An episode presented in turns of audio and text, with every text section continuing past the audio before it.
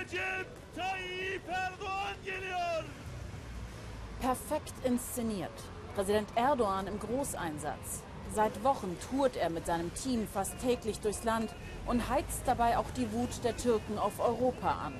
Im Kampf der AKP um ein Ja beim Verfassungsreferendum am 16. April wird die EU da schon mal als Kreuzritterallianz beschimpft und Deutschland werden immer mal wieder Nazi-Methoden vorgeworfen. An die täglichen Drohungen und Beleidigungen des türkischen Präsidenten hat man sich fast schon gewöhnt. Wohin wird das aber alles führen? Liebe Zuschauer, ich begrüße Sie zum Weltspiegel heute mit einer Sonderausgabe aus Istanbul, genau eine Woche vor dem umstrittenen Verfassungsreferendum in der Türkei. Seit Gründung der Republik könnte das das politisch einschneidendste Ereignis im Land werden. Wir waren uns unsicher, wie nach all dem politischen Zündeln wir hier als Deutsche noch empfangen werden. Bernd Niebrügge hat sich umgehört. Das Istanbuler Stadtviertel Fatih. Hier zwischen Teestuben und Wasserpfeifen sind alle Schichten der türkischen Gesellschaft zu Hause. Was fast alle eint, ist der feste Glaube an einen machtvollen Präsidenten Erdogan. Und das Ausland, die Deutschen? Mischt euch nicht ein in unsere Angelegenheiten. Macht hier Urlaub, esst, trinkt. Wir sind doch keine Wilden, keine groben Menschen. Wir sehen niemanden als Feind.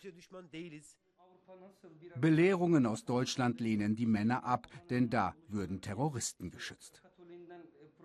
Dass die PKK, die uns hier seit 30 Jahren durch Grausamkeiten leiden lässt, dort frei herumlaufen kann. Dass unsere Ministerin nicht nach Holland einreisen darf, während die PKK in Europa überall hinkommt und reden kann, was sie will.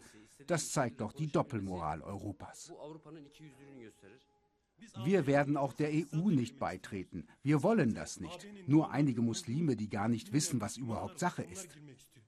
In einem anderen Stadtviertel sehen wir Bioläden statt Teestube und Wasserpfeife. Wir sind im Bezirk Beyoğlu.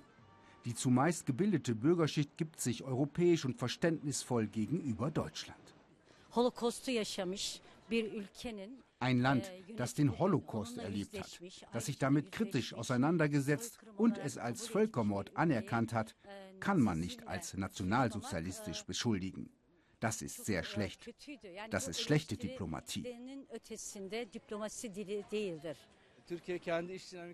Die Türkei ist ein Land mit einer eigenen, besonderen Dynamik. Es ist ein Land reich an verschiedenen Völkern und Kulturen.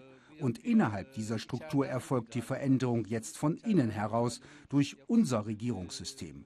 Man muss die Fehler also nicht im Ausland suchen. Das Deutschlandbild in der Türkei scheint so schwarz und weiß wie auch so oft die Wahlkampfparolen des Präsidenten.